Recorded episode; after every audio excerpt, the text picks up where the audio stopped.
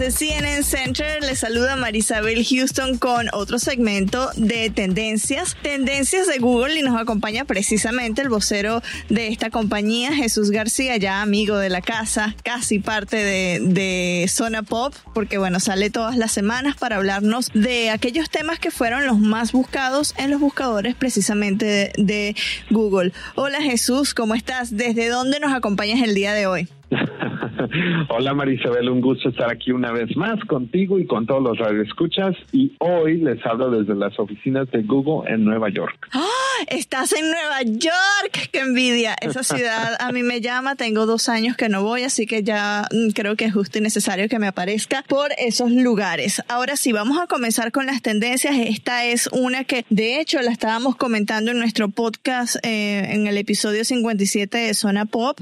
Eh, Javier Merino le tocó vivirlo, perdón, el, el sismo que sacudió el otro 19-19, en este caso de julio, a la Ciudad de México o a, gran parte del país, ¿no? ¿Qué es lo que buscó la gente en específico, Jesús? Bueno, pues mucha gente al principio obviamente buscó información sobre este sismo de 5.7 en la escala de Richter que sacudió a una gran parte del país.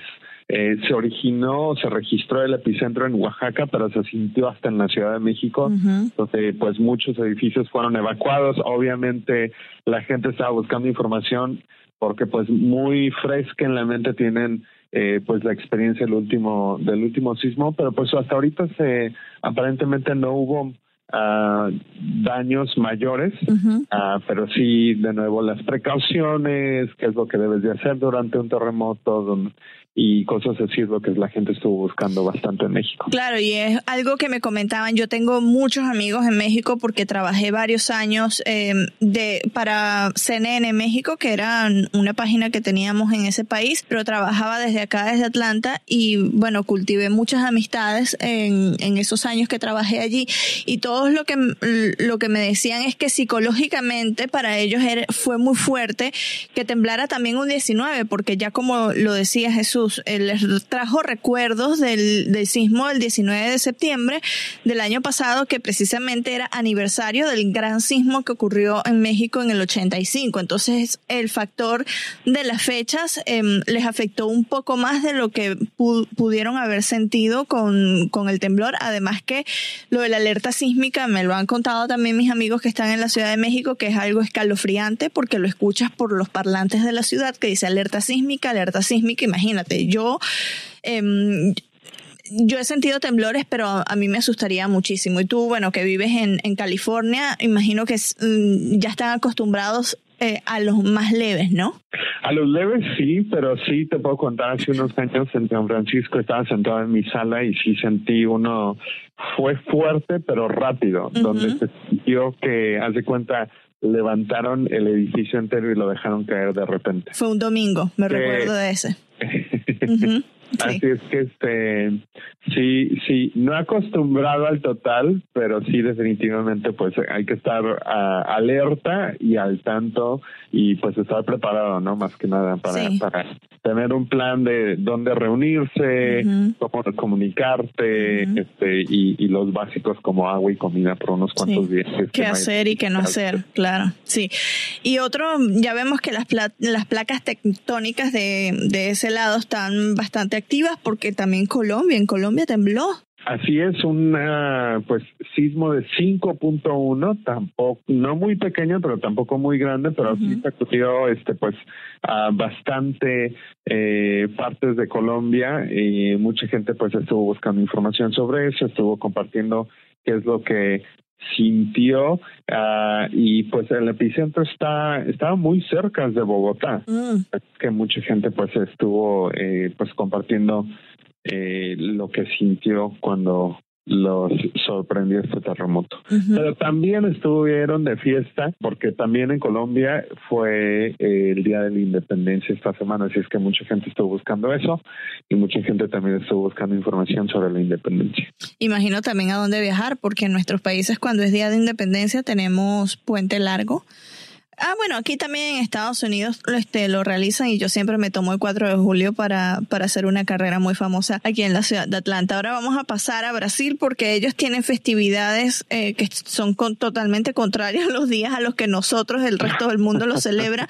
Ahora que celebró eh, nuestra audiencia de Brasil el fin de semana.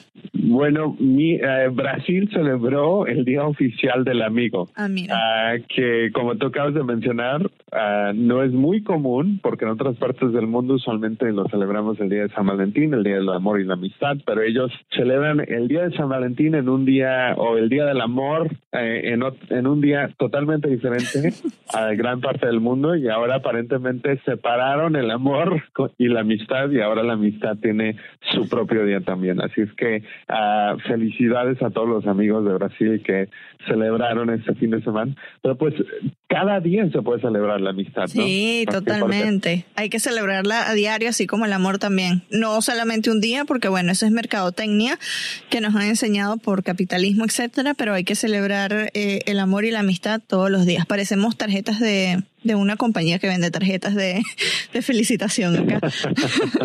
Ahora vamos con un festival de música, este homenaje hermoso que le hicieron a, a, un cantante que falleció, de que tú y yo, bueno, no es cantante, es DJ, de que tú y yo somos eh, aficionados. Jesús, estamos hablando de Tomorrowland y en dónde se lleva a cabo y, y en qué se centraron las búsquedas. Sí, este festival de música de hecho está en mi bucket list, en mi lista de cosas que quiero hacer. Y, como te acabas de mencionar es uh, un festival de música de DJs o electrónica que acaba de arrancar, se llama Tomorrowland, se lleva a cabo cada año en Bélgica.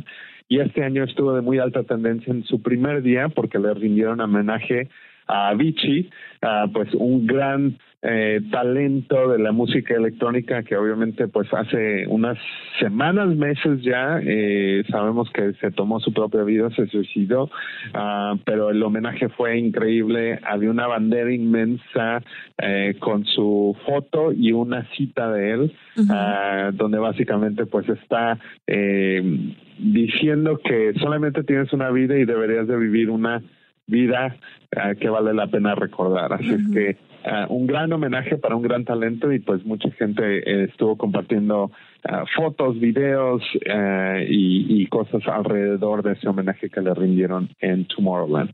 Sabes que hubo un año que hicieron un festival de Tomorrowland acá en Atlanta, bueno, a las afueras de Atlanta. Así que si en alguna oportunidad regresan aquí a este estado de Georgia, te invito para que vengas. Este, vamos al festival juntos y bueno, ya sabes, tienes eh, un hogar acá. en donde te puedes quedar. Gracias, ya está. Ya está. Eh, Nelson Mandela también. Eh, si usted vio frases de Nelson, de Nelson Mandela durante el, ya hacia el final de la semana pasada, esta es la razón. Dilo, Jesús. Bueno, pues Nelson Mandela hubiera cumplido o celebrado 100 años eh, de vida esta, esta semana pasada. La gente obviamente estuvo buscando información sobre su legado. Eh, yo, de hecho, no sabía, bueno, tal vez sí, pero es de ese tipo de cosas que tal vez aprendes pero se te olvida. Ah, y haciendo investigación sobre esta tendencia me di cuenta que fue el primer presidente negro en Sudáfrica.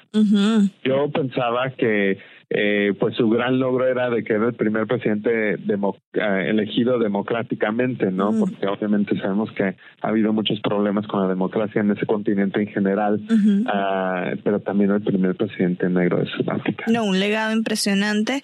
Eh, y bueno, toda su historia, para la gente que no conoce la historia de Mandela, yo les recomiendo leerla, es, es impresionante.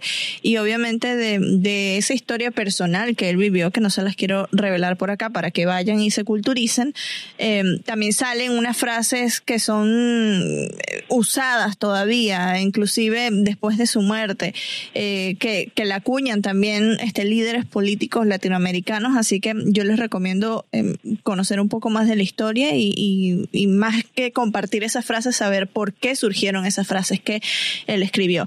Ahora yo te estaba comentando fuera de los micrófonos que este video de YouTube a mí me enloqueció a un nivel aquí en la redacción que yo lo puse tan pronto salió este trailer y es porque yo crecí, yo recuerdo mi infancia escuchando la música de esta agrupación británica de quiénes les estoy hablando, Jesús, con tanta, con tanto fervor. Estamos hablando de Queen, Queen, este, en verdad que somos fanáticos de la música, ¿eh? este, pero el video específico que está de alta tendencia se llama Bohemian Rhapsody, es el trailer oficial de la película de 20th Century Fox, que básicamente celebra eh, pues eh, toda la música de Queen. Uh, y al cantante eh, principal de Queen. Así es que esta va a ser una película, ya tiene 8.1 millones de vistas en YouTube en tan solo pocos días. Uh, y pues es de historia de esta trayectoria de esta banda que yo creo le va a gustar a muchísima gente que pues creció escuchando y que sigue escuchando eh, la música de Queen. A ver, Freddie Mercury murió en, creo que fue en los noventas, ¿no? A inicios de los noventas, así que muchos de nosotros no, los que crecimos en esa década, no logramos disfrutar em, en vivo de lo que era Freddie Mercury, pero nos quedan las grabaciones, nos queda la música. Y yo te digo, el, habían dudas y mucha gente quería que fuese otro el que interpretara a Freddie Mercury. Rami Malek lo hace espectacular, está idéntico en el trailer, o sea, ya estoy que llegue noviembre para ver la película. Bueno, ya sabemos que tenemos esa película pendiente para cuando salga en noviembre. Ah, ¿sabes qué? Si, si vamos a los Latin Grammys, la deberíamos ver allá en Vegas y nos grabamos un, un review. Ah, muy buena idea. Sí. Muy buena idea. Porque va a pendiente en eso entonces. Sí, sí, va a salir y a la primera semana de noviembre y nosotros estaríamos pues sobre el 12 de noviembre allá en, en, este, en Las Vegas para los Latin Grammys. Así que ya tenemos esa asignatura pendiente allá en la Ciudad del Pecado, ver a Freddie Mercury. Ahora nada más necesitamos encontrar un, una sala de cines en IMAX porque va a ser ah. en IMAX. Sí, bueno, ahí yo sé que la vamos a encontrar. Todo es posible. Muchísimas gracias Jesús, te mando un abrazo y ya pendientes de lo que se va a estar hablando para la semana que viene. Esta semana se pinta que va a ser ocupadita. Gracias, hasta la próxima.